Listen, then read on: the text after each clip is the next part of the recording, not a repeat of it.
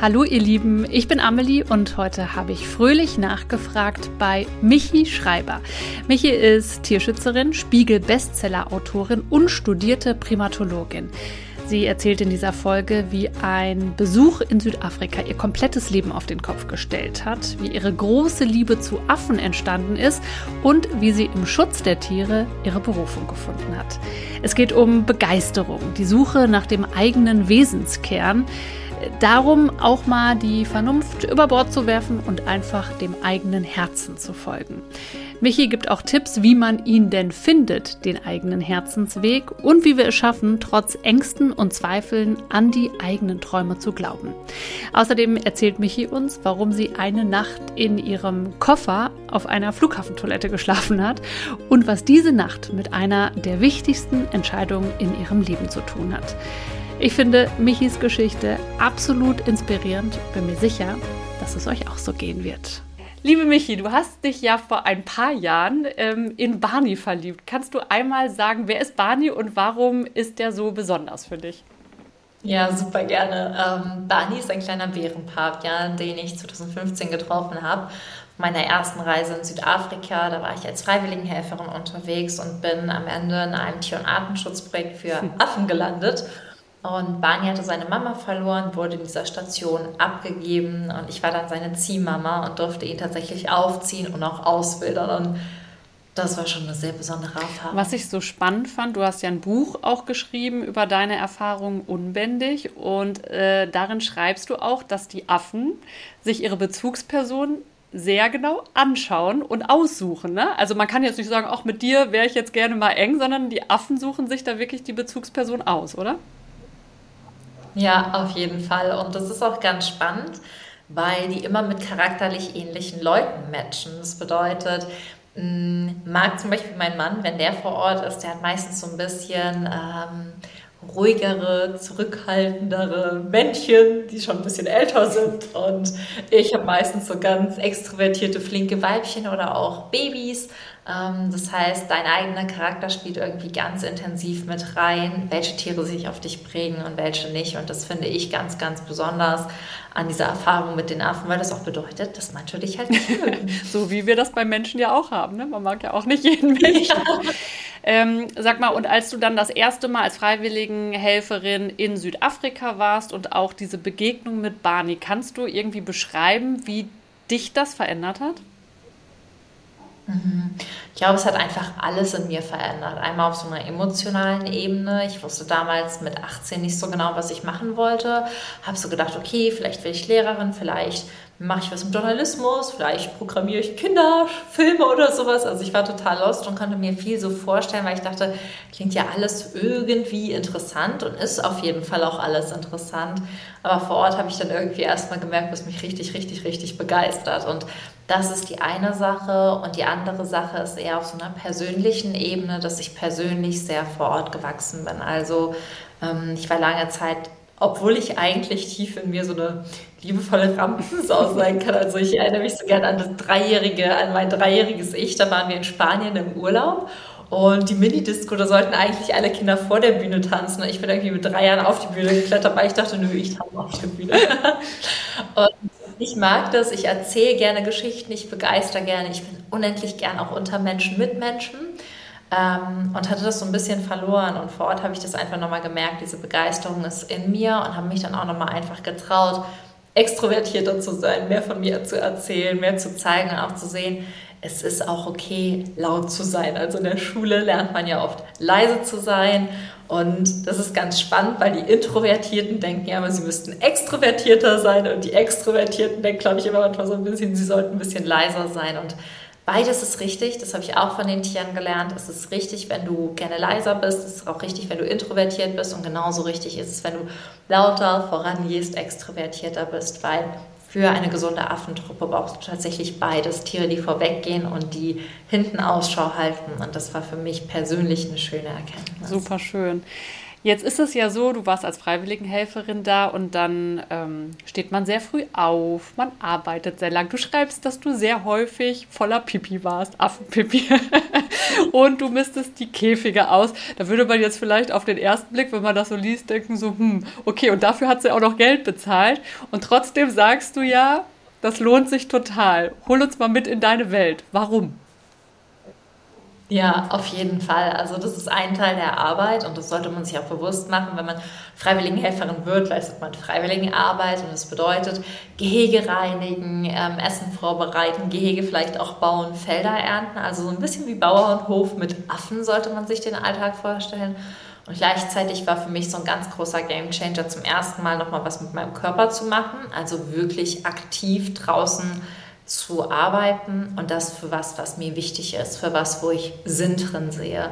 Weil ich glaube, ganz viele Menschen fragen sich auch manchmal, was ist jetzt so der Sinn? Und wenn du dieses Gehege reinigst, siehst du, du fängst eine Stunde an und eine Stunde später ist es wirklich sauber. Du machst das Essen und es ist fertig und dieses Abschließen von Aufgaben in der Natur für die Tiere und dann natürlich auch die Bushwalks, die ja auch Teil der Arbeit sind, so dass man auch in Kontakt mit den Tieren kommt, war für mich nochmal eine ganz andere Erfahrung nach 13 Jahren Schule. Mein Kopf hat viel gearbeitet, mein Körper hat viel gesessen, ich war oft einfach kaputt und müde und da war ich auf eine ganz andere Art und Weise müde und gleichzeitig auch einfach sehr, sehr, sehr hm. erfüllt. Was ich auch so krass finde, und ich glaube, das hast du da auch erlebt, so dieses mal wieder sich selber in seinem Körper spüren und in dem Moment voll da zu sein, weil wir das ja oft hier in Deutschland zum Beispiel, dann kommt da eine E-Mail rein und da ein Anruf und wir planen schon wieder drei Wochen im Voraus und ähm, verpassen dann manchmal den Moment, der gerade ist und der vielleicht super schön ist oder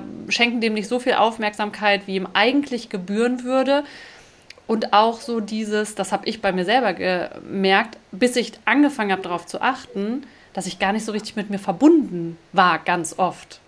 Ähm, schaffst du das, das sozusagen jetzt rüberzuholen? Also wenn du jetzt gerade zum Beispiel ja in Deutschland bist, ähm, oder strugglest du damit auch und verlierst das auch manchmal? Also, wie ist das bei dir? Ja, wenn ich so vor Ort vielleicht bei 9 von 10 bin, bin ich in Deutschland immer nur so bei einer 7 von 10. Was ich wichtig finde, ist zu betonen, wir haben auch in Deutschland den Raum, in die Natur zu gehen. Also ich wohne auf dem Land, ich wohne ganz bewusst auf dem Land. Ich glaube, ich bin so ein hartes Landei wie niemand sonst und würde auch das Landleben für nichts aufgeben. Ich gucke auch jetzt, wenn ich rausgucke, ins Grün, in Felder, in Bäume und weiß halt einfach, äh, 300 Meter weiter ist ein See und bin umgeben von Natur. Ich brauche das auch persönlich. Ähm, dementsprechend habe ich ja schon meine Tools. Ich kann draußen spazieren, ich kann meditieren, ich gehe extremst viel draußen laufen und Fahrrad fahren. Im Sommer fällt mir das also gar nicht so schwer, im Winter tatsächlich schon, weil ich bin so ein Mensch aus Natur und Wärme. Also ich spüre die Natur mehr, wenn ich barfuß laufen kann und Schnee ist ein bisschen kalt an meinen Füßen. Ich bin dann auch noch so eine Frostbeule. Das heißt, ich versuche auch tatsächlich im deutschen Winter oder im europäischen Winter ähm, mehr vor Ort zu sein. Und so komme ich in eine sehr gute Balance. Muss aber auch gestehen, ich bin hier viel mehr in der Planung, in der Zukunft. Hängt ja auch mit den Tätigkeiten zusammen, die ich hier ausübe, als wenn ich vor Ort bin und freue mich schon, wenn sich der Mittelpunkt da wieder so ein bisschen verschiebt, sodass ich mehr Zeit vor Ort verbringen mhm. kann. Ja, das ist total tatsächlich schwierig und man muss sich das wirklich gezielt vornehmen. Ne? Diese Pausen oder Entspannungspausen zum Beispiel in der Natur oder mit einer Meditation oder wem auch immer, vielleicht hilft wem anders ein Buch lesen, ne? dass man sich das wirklich ganz gezielt einplant, weil es so verlockend leicht ist, dass man das verliert. So ist jedenfalls meine Erfahrung, ne? dass es dann wieder jetzt ist es irgendwie die Woche, habe ich es doch nicht so gut geschafft. Und gleichzeitig sich dafür aber auch nicht sofort zu verurteilen, sondern nett mit sich zu bleiben und sagen, ja, okay, ne, ich habe es registriert und ich arbeite liebevoll daran, dass ich das dann nächste Woche anders mache. Auf jeden Fall. Und kleine Räume sind das, was wichtig sind. Also einfach zu sagen, zehn Minuten am Morgen reichen aus und zehn Minuten am Abend vielleicht reichen aus. Oder wenn ich gar nicht die Möglichkeit habe, jeden Tag irgendwie in die Natur zu gehen, weil ich jetzt nicht wie mich hier auf dem Land wohne, einfach zu sagen, hey, schaffe ich es vielleicht einmal in der Woche raus, irgendwo hinzufahren. Weil es ist ja sogar wissenschaftlich bewiesen, die Natur hat einen so unfassbar beruhigenden Effekt auf uns, hilft uns Stress abzubauen. Wenn wir barfuß laufen, ist das unendlich gesund für uns. Und sich da einfach zu fragen, was ist so für mich die gesündeste und liebevollste wertvollste Entscheidung und es sich einplanen, weil ich plane meine Woche tatsächlich und weiß jetzt heute zum Beispiel, heute Abend fahre ich mit dem Rad meine Lieblingsstrecke durch den Wald, weil mein Mann äh, arbeitet eine halbe Stunde weg von hier und dann begegnen wir uns in der Mitte. Ich bin eine Stunde Ach, auf meinem Fahrrad, er sammelt mich ein und da einfach diese Räume wirklich bewusst einplanen, denn die sind wichtig. Also die Räume für dich, die Dates mit dir und der Natur, die sind genauso wichtig wie alle anderen Termine und deswegen aktiv in den Kalender eintragen. Ja, das wollte ich nämlich gerade fragen. Also hast du es wirklich auch dann im Kalender eingetragen, so Timeslots? Ja. Ja, ich habe einen Tagesplaner und in meinem Tagesplaner stehen halt alle in Anführungszeichen To-Dos für den Tag und dann weiß ich halt ganz genau, ähm, wie ich mir die verteile und gucke halt, wie schaffe ich es, die To-Dos und die To-Bes, nenne ich sie immer, einzubauen. Meine Aufgaben, aber auch das, was mir hilft, im Moment präsent hm. zu sein. Ja, weil da darf ich echt noch ein bisschen besser werden. Ich habe das zwar, plan mir das auch ein, aber wenn dann irgendwas Unvorhergesehenes passiert, ne, was streicht man als erstes raus? Die Sachen, die dir eigentlich selber gut tun, ne? damit erstmal alle anderen versorgt sind oder irgendwie die Arbeit oder was auch immer. Und ähm, da darf man sich schon an, als Priorität setzen ne? und auch die Zeit für sich, weil man dann natürlich auch viel besser abliefern kann, wenn man aufgetankt ist. Das du hast stimmt. ja inzwischen auch eine Tierschutzorganisation ähm, gegründet. Jetzt nochmal, damit wir so ein bisschen chronologisch alle Zuhörerinnen und äh, Zuhörer mitnehmen. Also du bist als Freiwilligenhelferin zurückgekommen aus Südafrika irgendwann. Ah, da fällt mir noch was an. Eine Sache will ich dich unbedingt noch fragen, weil ich die äh, Szene im Buch so krass fand. Und zwar ist es ähm, folgendes Szenario gewesen. Du solltest eigentlich zurückfliegen, deine Zeit als Freiwilligenhelferin war vorbei. Du stehst am Flughafen und Michi tust was? Also, ähm, ich bin mich ja verliebt. und äh, ich habe so Liebeskummer gehabt, als ich die Station und Barney verlassen hatte. Es war ganz schlimm. Ich war in Kapstadt. Ich habe mein Hotelzimmer von innen ganz viel gesehen und habe wirklich mir Videos angeguckt. Ich wusste, ich kann nicht gehen. Also ich kann Barney noch nicht zurücklassen. Er ist einfach noch nicht so weit, dass er ohne Ersatzmama zurechtkommt. Das heißt, er musste umgewöhnt werden. Es war alles hat sich falsch angefühlt. Und ich habe dann ein paar Tage in Kapstadt gehabt und die ganze Zeit überlegt, soll ich jetzt wirklich zurückfliegen? Ich hatte einen Partner zu Hause, ich hatte einen Studiumplatz zu Hause, ich hatte einen Job zu Hause und ich wusste, rational ist das die richtige Entscheidung. Plus, ich hatte ja allen gesagt, es ist dieses einmalige Abenteuer, bevor ich vernünftig werde. Und dann war ich in Kapstadt am Flughafen und ich habe so geheult, mir war richtig schlecht und übel und ich habe einfach jeden in dieser Check-in-Schlange vorgelassen. Das kennt man ja sonst, wenn man Angst vor was hat, dass man so sagt, die Leute können vorgehen. Und ich hatte auch Angst. Ich hatte Angst davor, dieses Land zu verlassen und zu wissen, wenn ich im Flieger nach Hause gehe, dann werde ich nicht einfach so zurückfliegen. Dann werde ich das irgendwie gedanklich als coole Erfahrung tatsächlich abstempeln und diesen anderen Lebensweg gehen. Und gleichzeitig hat sich noch nie was in meinem Leben so falsch angefühlt. Ich habe so geweint. Und dann war ich aber der letzte Mensch, der einchecken sollte. Und ich war am Zittern, ich war am Weinen. Ich glaube, ich sah aus, als hätte ich einen halben Nervenzusammenbruch. Und es war so krass, weil mich der Flughafenmitarbeiter dann halt so aus meinen Gedanken rausgeholt hat und gemerkt hat, hey, der geht's offensichtlich überhaupt nicht gut. Und äh, mich dann gefragt hat, ob es für die Liebe ist. Und ich habe so geheult und gemeint, ja. Und es war ganz schön, weil er mir einfach sagte, dann folgt deinem Herzen. Und dann bin ich tatsächlich in Südafrika geblieben. Er dachte, es ging um einen Mann. Es ging um einen Affen. Männchen ist ja fast das Gleiche. Und bin dann da geblieben. Und es war eine der wertvollsten Entscheidungen meines Lebens für mich, weil das eine Entscheidung war, wo ich zu 100 Prozent einfach nur auf mein Herz gehört habe und alles gut wurde. Und ich glaube, manchmal fehlen uns genau diese Referenzerfahrungen im Leben wo wir gefühlt der einzige Mensch sind, der auf unserer Seite steht und der uns gerade in dieser Entscheidung unterstützen würde. Und dann gehen wir mit der Meinung anderer, weil wir da mehr Support sehen oder mehr Sicherheit sehen. Aber das war für mich eine der elementarsten Entscheidungen, um über mich selbst hinauszuwachsen. Oder weil wir dann zu sehr im Kopf sind, ne? weil wir irgendwie rational ja, das, das Ganze beurteilen.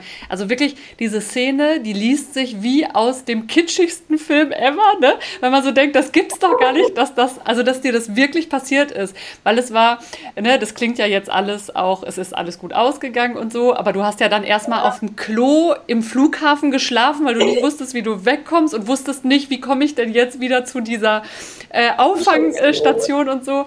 Äh, Gott sei Dank hat alles äh, geklappt und ist, ist super ausgegangen, aber das war auf jeden Fall sehr filmreif, so las ich das. Mm, was ich daran aber so schön finde, ist, dass du da ja wirklich deinem Herzen gefolgt bist, ne? auch wenn sich das kitschig anhört und dass du das so krass gespürt hast. Und ich finde, daraus können so viele Menschen was mitnehmen, eben ihren authentischen Weg zu gehen und ihrem Herzensweg. Und trotzdem, bei dir war das da ja so klar.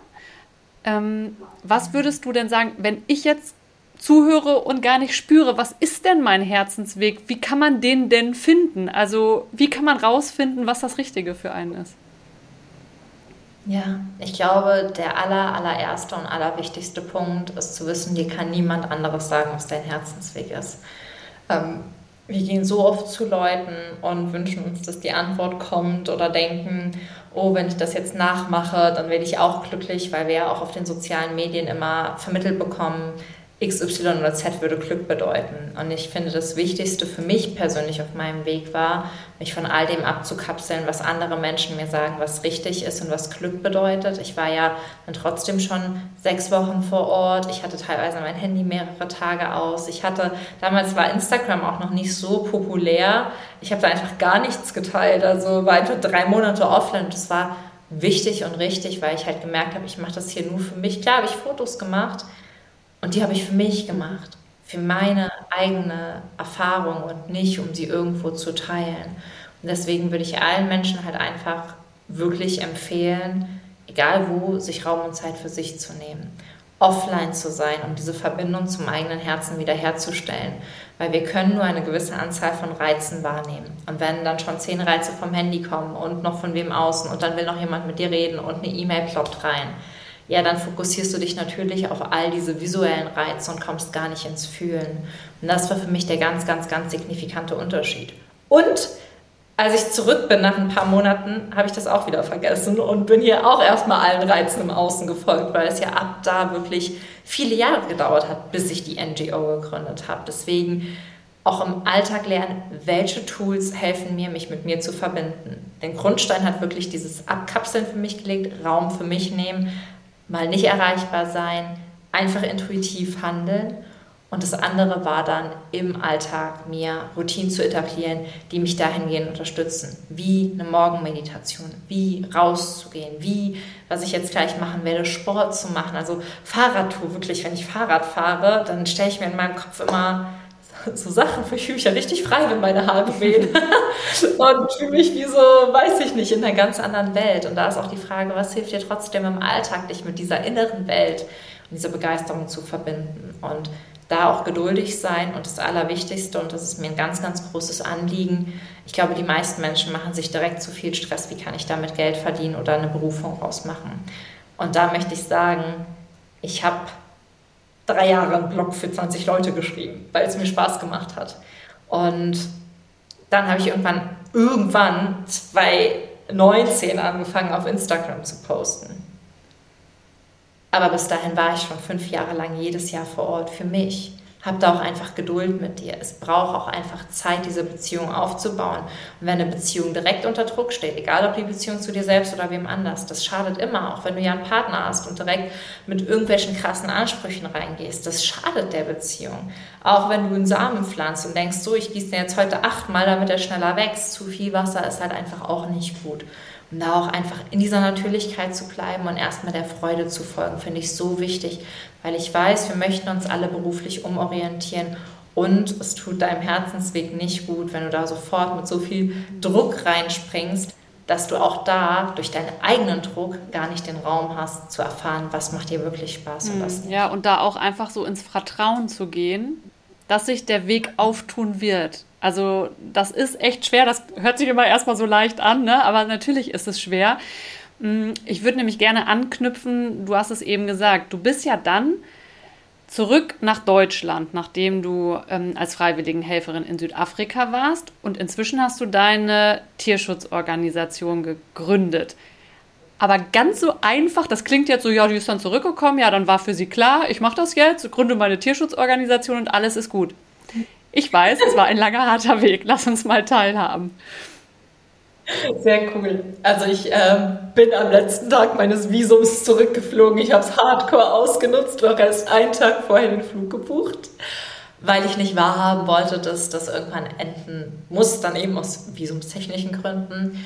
Und dann bin ich zurückgeflogen und kam dann irgendwann im tiefsten Winter in Deutschland an. Es war gerade Hochsommer in Südafrika und dann minus 4 Grad in Deutschland. Und ähm, ja, zu Hause haben mich viele Entscheidungen getroffen, die ich auf dem Weg getroffen hatte. Ich hatte mich auf der Reise dann von meinem damaligen Partner getrennt. Ich habe meinen Studienplatz sausen lassen, meinen Job abgesagt. Meine Eltern haben einfach nur gedacht, das kann jetzt alles nicht wahr sein. Was wird aus dem Kind? Ich wusste, Genau, und ich wusste einfach, da warten jetzt ganz, ganz viele Menschen mit Fragen auf mich. Fragen, die ich mir vielleicht gerade selbst noch nicht beantworten kann, weil ich gerade einfach erstmal wieder das Leben gespürt habe und ich kann nicht mehr sagen, als dass ich dieses Leben leben will und erleben will und nicht einfach existieren möchte. Und trotzdem hat mich das unter immensen Druck gesetzt. Ich habe dann einfach angefangen zu jobben, weil meine Eltern so meinten, irgendwas musst du machen, mach doch eine Ausbildung, du hast so ein gutes Abi und weiß ich nicht. Und ich so, nee, ich jobb jetzt erstmal und bin dann zur Post. Damals habe dann wirklich als Aushilfe bei der Post ein Jahr lang gearbeitet und muss aber sagen, dass ich alleine über das in Deutschland sein und über dieses keine Tools haben, mich weiterhin irgendwie mit mir oder der Natur verbinden, das total verloren habe, bis es mir ein Jahr später wirklich richtig, richtig, richtig schlecht ging und ich einfach über so eine Urlaubsplattform gesehen habe, dass die sagten, Schnäppchenflüge nach Südafrika und ich einfach wusste, ich muss das jetzt machen. Ich hatte noch Urlaub, ich konnte drei Wochen Urlaub nehmen. Ich habe einfach nur gewusst, ich muss zurück. Ich muss irgendwie zurück zu diesem Gefühl. Und die größte Herausforderung war dieses Gefühl, nicht nur zu spüren, wenn ich dort bin, sondern zu lernen, das in mir zu aktivieren.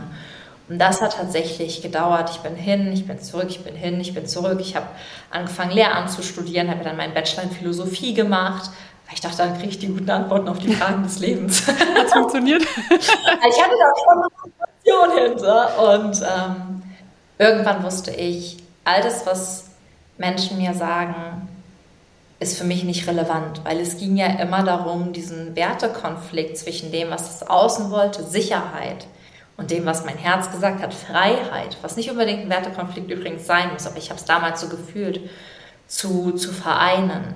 Und ich dachte immer, okay, ich muss irgendwie einen Weg finden, wie ich es meinen Eltern recht mache, wie ich es dem Umfeld recht mache und wie ich es mir recht mache. Und dann war tatsächlich der Moment, das war Sommer 2019, wo ich ähm, viertes Semester von meinem Bachelor war. Ich hatte einen richtig gut bezahlten Job, der mir auch ermöglicht hat, dann wirklich immer wieder nach Südafrika zu reisen, obwohl ich Studentin war. Und da wurde ich ziemlich plötzlich gekündigt, ähm, einfach weil das Unternehmen umstrukturiert wurde. Dann ist mein Opa in der Woche gestorben und mein Papa wurde wirklich schwer krank. Und das war so der Moment, wo ich so dachte, alles, was Leute mir sagen, du arbeitest auf ein sicheres Leben hin, existiert ja gar nicht. Es gibt doch diese Sicherheit nicht. Und in dem Moment wurde mir halt bewusst, hey, es kann morgen alles vorbei sein. Und mein Opa war cool. Mein Opa war, obwohl der ja in einer ganz anderen Generation wurde, auf Hawaii. Mein Opa war in Australien. Mein Opa war in Japan. Mein Opa ist gereist. Ähm, und hat bis ins hohe Alter davon erzählt. Also ich war immer sonntags jeden Sonntag Eis essen, weil er Eis geliebt hat und ich habe mir dann immer seine Reisegeschichten angehört. Und dann habe ich einfach gedacht, okay, was ist das, was ihn am Leben gehalten hat? Was ist das, woran er sich noch erinnert hat, auch als er 80 war, als er 90 war? Und dann wusste ich, ich hey, ich habe ein Leben. Ach, wie schön. Ja. Ich habe eine Chance und ich versuche es jetzt. Und das war der Moment, wo ich gesagt habe, okay, wenn alles scheitert, was habe ich verloren? Zwei Jahre meiner Lebenszeit. Aber meine Lebenszeit läuft so oder so. Ob ich es jetzt versuche oder ob ich weiter an irgendwas arbeite, was sich nicht richtig anfühlt. Ich werde sowieso älter. Ich kann die Zeit nicht anhalten. Also nutze ich sie doch für das, was ich wirklich machen will. Weil die Zeit ist begrenzt. Und mit dem Nachdenken halten wir sie nicht an. Wir lassen sie verstreichen. Und das war für mich in diesem Moment so klar, in all dieser Tragik, die da drin lag. Und dann habe ich gesagt, ich mache das jetzt. Und das war der krasse Punkt. Ich habe gesagt, ich schreibe jetzt ein Buch. Weil ich dachte, ich habe dann so einen Businessplan aufgesetzt, war ganz süß, wo dann so drin stand, was möchten Sie machen? Ich sage, ich gründe einen Verein, ich gründe ein kleines Unternehmen und vermittle dann Reisen und sammle Spenden für die Projekte und dann schreibe ich ein Buch darüber, damit die Leute überhaupt verstehen, was ich mache und so richtig das Gefühl dafür bekommen und habe so meinen Businessplan runtergetippt, ganz optimistisch und mein Logo designt und mein Buch geschrieben in vier Wochen. Und da weiß ich noch, dann gab es so einen Gründungskredit bei der IHK, weil ich wollte ja alle Projekte, die wir unterstützen, persönlich prüfen. Und das war natürlich mit immensen Kosten mhm. verbunden. Da dachte ich, cool, dann bewerbe ich mich bei der IHK für so ein Frauenstipendium für Gründung. Das war da was ganz Besonderes. Da hat man dann auch mehr Geld bekommen als irgendwie bei anderen Gründungssachen. Und dann weiß ich noch, dann rief mich dieser Mann an, um mir persönlich abzusagen, weil er dachte, er findet das so süß und so toll und so naiv und er hätte das noch nie gemacht, dass er jemanden anruft, um ihm abzusagen, aber er wüsste einfach, ich würde mich da total in was rennen, weil das ist so naiv. Das wäre so schwer, heute Bücher herauszubringen und das zu machen und ja, er, er wollte das nicht sagen, um mich zu demotivieren, aber er möchte auch einfach nicht, dass ich mich da in irgendwas verrenne. Ich saß im Zug und das war mir so egal. Ich habe das so in den Hörer und meinte so, aber ich finde es richtig nett, dass Sie persönlich angerufen haben, habe ich dann nur so gesagt, haben wir aufgelegt. Und da meinte ich so, eine Chance habe ich gesagt, und ich probiere es jetzt trotzdem. Und wir mussten dann eine Crowdfunding-Kampagne starten, um das alles überhaupt gründen zu können hat geklappt und ab da gab es natürlich viele Hindernisse, aber trotzdem haben wir alles umgesetzt bekommen, was wir wollten und das wächst. Und damals habe ich auf meine, meine so Wunschliste fürs Leben geschrieben, dass ich irgendwie mit 50 eine eigene Farm haben möchte. Also, dass ich dann einfach meine eigene Auffangstation aufbauen möchte. Und ich bin jetzt 26 und wir sind aktiv dabei, diese Auffangstation aufzubauen. Also, auch da nochmal ist es so viel mehr möglich, wenn du dich zu 100% zu etwas committest. Ja, super krass. Und es ist echt, ne, weil dein Buch ist ja ein Bestseller geworden und du hast deine ja. ähm, Organisation äh, gegründet. Auf die Farm will ich gleich nochmal zu sprechen kommen. Aber ähm, ich würde gerne nochmal einmal mit dir darüber sprechen, weil auf so einem Weg, ne, und wenn man so einen Traum hat, dann kommen ja immer Hindernisse. Und du hattest, hast ja auch gesagt, du hast auch super viele Hindernisse gehabt. Und ich weiß, du bist dann da auch echt, ähm, also hast dich volle Lotte committed und bist dann auch, also du hast auch einen Preis gezahlt, in Anführungsstrichen, nämlich, ähm, also ergänzt gleich gerne, aber ich weiß, du bist wieder in dein Kinderzimmer gezogen mit deinem Mann, ne? Du hast dein Auto verkauft, hast alles mit dem Rad gemacht und hast diese Crowdfunding-Kampagne ähm, gestartet, weil man in Deutschland, herzlich willkommen in der Bürokratie, wahnsinnig viel Geld braucht, glaube ich, um eine NGO überhaupt gründen zu können. Wie bist Bitte, sag ruhig. Sag ruhig. Ah ja, ich sag einfach ja, sag ruhig. Äh, es kommt einfach auf die Satzung an, die du hast. Ne? Du kannst es günstiger gründen, wenn du möchtest, aber wir hatten, ich hatte, ich habe so Werteansprüche und wollte halt alles sehr klar geregelt haben und das war das Teure. Durch diese internationalen Verträge wurde das Ganze umfangreicher. Nennen wir das mal so. Aber wie bist du da so mit Rückschlägen umgegangen? Ich glaube, es gibt eine Menge Leute, die wahrscheinlich zuhören und sagen, ey, mein Traum wäre das und das, aber wie soll ich das jemals erreichen? Und, äh, oder die fangen an und hören dann nach dem ersten Rückschlag auf. Was würdest du denen sagen? Ja, was ähm, mir einfach sehr, sehr, sehr geholfen hat, ist das Wissen, es gibt für alles eine Lösung. Wirklich für alles. Also das war auch nicht leicht. Das erste war eigentlich richtig kacke, so rückblickend. Da frage ich mich selbst manchmal, warum habe ich die überhaupt weitergemacht, weil ich bin dann so im Oktober losgegangen, habe dann im Oktober mein Buch geschrieben ähm, und so gegen Dezember hin alles in, im Hintergrund aufgebaut, um dann eben im Januar die Crowdfunding-Kampagne und im Februar zu haben, um im März auf Prüfungsreise zu gehen. Dann wäre ich März April, Mai, Juni, Juli, August auf Prüfungsreise gewesen in vier Projekten, die wir unterstützen wollen und hätte halt dann so überlegt, im Dezember, ja, jetzt kommt es 2020, nämlich mit dieser Reisevermittlung zu starten. Weil ein Gedanke war ja, okay, wenn wir eine Reisevermittlung haben, können wir uns selbst tragen und Spenden generieren. Das war so der Gedanke. Es gibt einen Freiwilligenhelfer, ähm, die sind vor Ort, die zahlen halt für Kost und Logis und so kann sich die Station finanzieren, so kann sich der Verein finanzieren ähm, und wir können halt Spenden generieren. Und surprise, surprise, ich bin dann im, im März äh, 2020, nachdem ich ähm, mein Auto verkauft habe, genau, mit meinem Mann ins Kinderzimmer gezogen bin. Ähm, den Auftakt meiner Crowdfunding-Kampagne hatte ich auf dem Weihnachtsmarkt bei uns im Ort und wir haben 0 Euro oh Spenden gesammelt. Es hat nicht ein Mensch in unsere Newsletter eingetragen, ein einziger Mensch. Ähm, obwohl wir acht Stunden da standen und versucht haben, Leute für unsere Idee zu begeistern.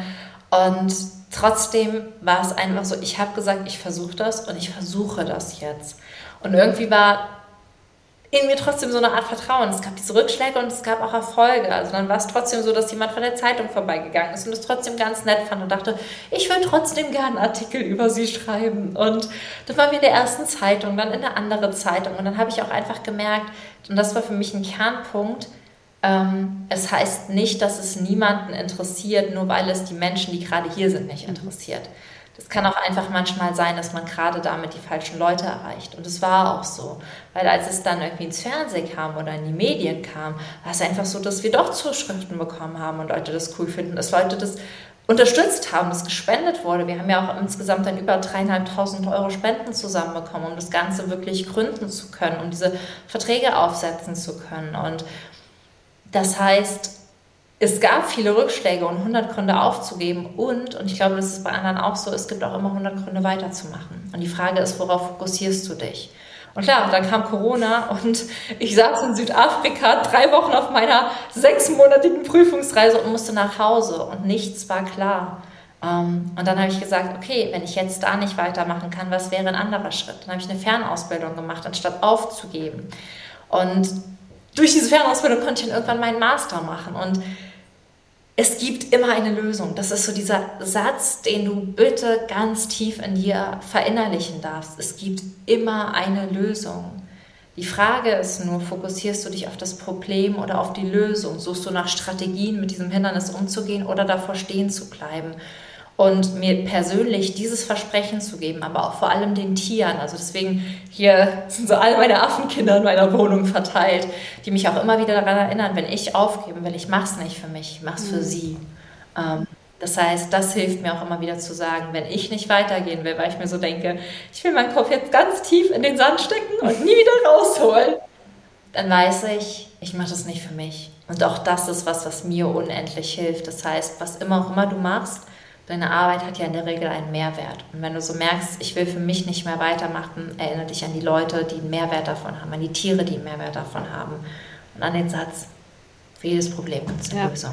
Also ich finde auch, dass du zwei super wichtige Punkte gesagt hast. Einmal, wir können unser Gehirn, da gibt es wissenschaftliche Studien für, auf Lösungen programmieren. Das heißt also, ne, wie bei so einem Scheinwerfer, wo wir unsere Aufmerksamkeit drauf richten ähm, dann tun sich Lösungen auf, weil unser Gehirn, wenn, wenn, wenn du es darauf programmierst, nach Lösungen sucht und dann kreativ wird. Anders als, ach ja, das schaffe ich ja sowieso nicht. Ne? Dann äh, wird das Gehirn versuchen, dir zu zeigen und zu beweisen, ja, du gehst ja davon aus, du schaffst es eh nicht, also zeige ich dir jetzt Gründe, dass du es wirklich nicht schaffst. Und das Zweite ist, glaube ich, um da wirklich dran zu bleiben in diesen Tiefpunkten, dieses super starke Warum, was du hast. Also warum mache ich was? Ne? Das... Ähm, äh, sage ich im Kleinen zum Beispiel, wenn Menschen irgendwie Schiss haben, auf eine Bühne zu gehen und super nervös sind, ähm, die ich ja dann ab und zu auch trainiere, dann sage ich immer, du bist ja ziemlich sicher freiwillig auf dieser Bühne. Warum hast du dich irgendwann mal entschieden, dich da vorne hinzustellen und einen Vortrag zu halten oder was zu machen? Und meistens ist das der Schlüssel, es dann doch zu tun. Und bei dir ist es jetzt natürlich dann so im Großen, sich dann nicht von Rückschlägen, die wir, glaube ich, alle haben und die, also weißt du, ja. wenn, äh, dass man sich davon dann nicht abbringen lässt, weil wenn man jetzt von außen auf äh, dich schaut und vielleicht du erzählst ja auch sehr offen, ähm, zum Beispiel bei Instagram und so, von Rückschlägen. Aber erstmal auf den ersten Blick würde man so denken, oh ja, das liest sich super. Ne? Ja, Michi ist als Freiwilligenhelferin nach Südafrika gegangen, da ist er zurückgekommen, hat eine Tierschutzorganisation gegründet, ein Buch geschrieben, jetzt baut die eine Farm in Südafrika, läuft. Ne? Und äh, was man dann ja nicht sieht, ist die ganzen Tränen und der Schweiß und dieses, oh, wie mache ich es jetzt? Ne? Das fehlt ja dann. Ja, und das ist aber genauso wichtig, davon zu berichten. Und trotzdem ist das ganz spannend. Für uns sind die Tiefpunkte meistens prägender und das Außen fokussiert sich immer so auf die Hochpunkte und dann kriegt man so eine ganz süße Perspektive auch manchmal gespiegelt. Und das ist aber auch eigentlich ganz wichtig, okay, was sieht das Außen gerade, was sehe ich gerade, weil, ähm, wie gesagt, man sieht immer das, wo man hinschaut oder wo man seine Aufmerksamkeit drauf richtet. Und da wirklich in dem lösungsorientierten Denken zu bleiben, ist das A und O. Denn es ist egal, was du machen möchtest, das Leben ist voller Herausforderungen.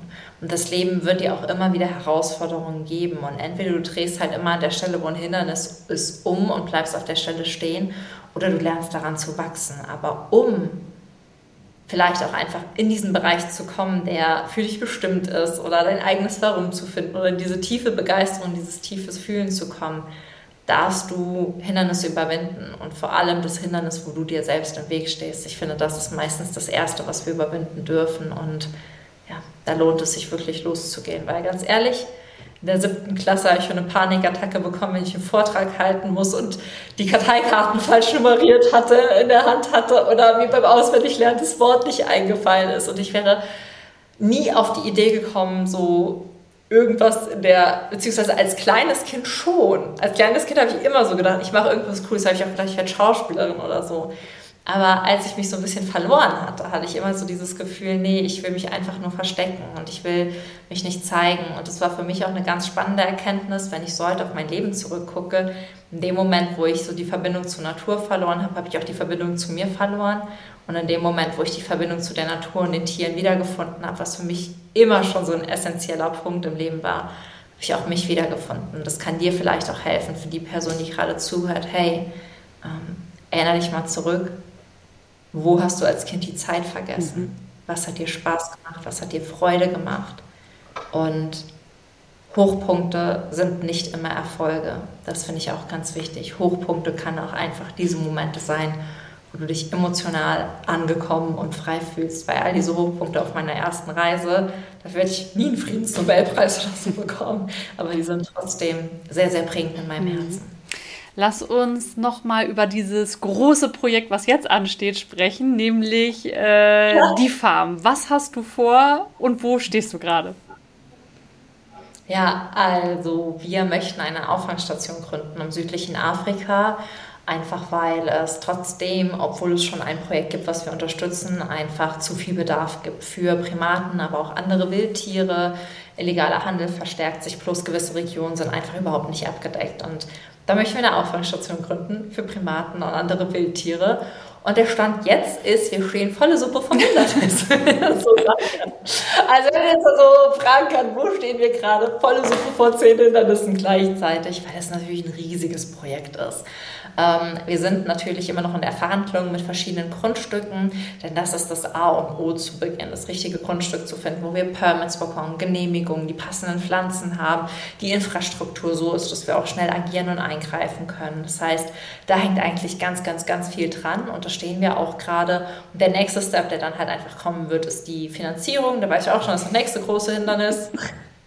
Und der nächste Schritt, der dann irgendwie kommen muss, ist ganz andere große Hindernisse. Und irgendwie denke ich mir, ich denke von Hindernis zu Hindernis, weil ich aber auch weiß, wofür ich die überwinde. Und der Gedanke ist dann dort auch wieder einen Raum zu schaffen, wo Menschen ehrenamtlich mitwirken können, wo man für spenden kann, wo man Paten Schaften übernehmen kann, um halt einfach gemeinsam wieder dafür zu sorgen, dass mehr Wildtiere, die unverschuldet in Not geraten sind, zurück in die Freiheit kommen können. Oh, das ist so schön. Das ist so ähm, ein schönes Projekt, ganz toll. Und ähm, kann man zu diesem Zeitpunkt euch in irgendeiner Form unterstützen?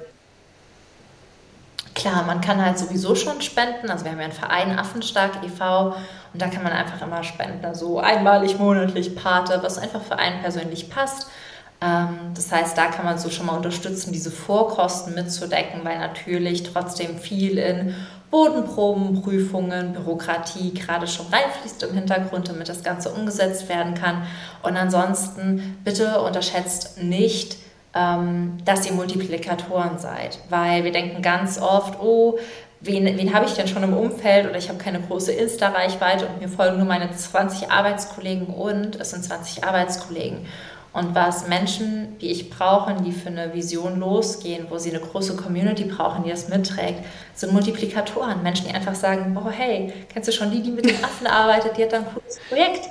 Und dann einfach mal sagen, ja, hörst dir mal an, schaust dir mal an, da habe ich eine Folge zugehört. Und das hilft ungemein, weil du weißt nie, wer da ist. Ob das jemand ist, der auch mitwirken möchte, jemand ist, der spenden möchte, jemand, der das Buch liest oder weiter verschenkt. Weil das ist die Art und Weise, wieso Projekte wachsen. Und damit kannst du ganz, ganz effektiv unser Wachstum mit unterstützen. Also das ist wirklich nicht zu unterschätzen.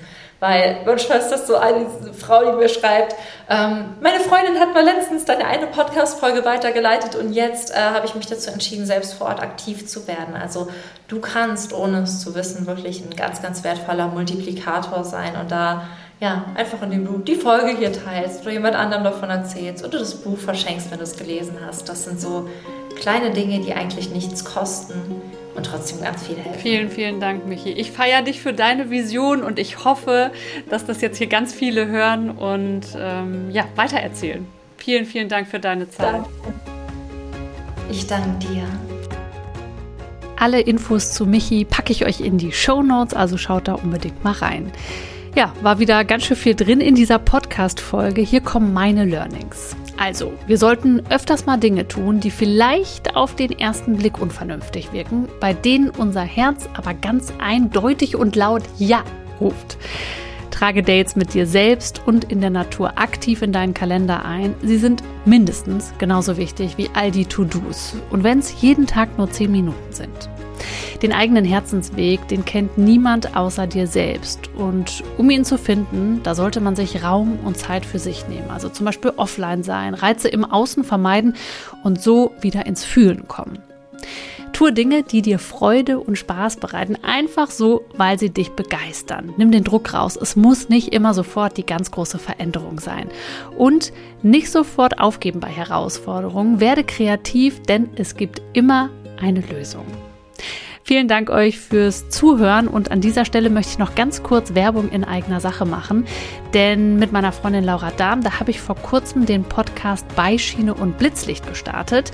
Laura, die ist wie ich TV-Moderatorin und wir sprechen sehr ehrlich in dem Podcast darüber, was vor und hinter der Kamera so abgeht.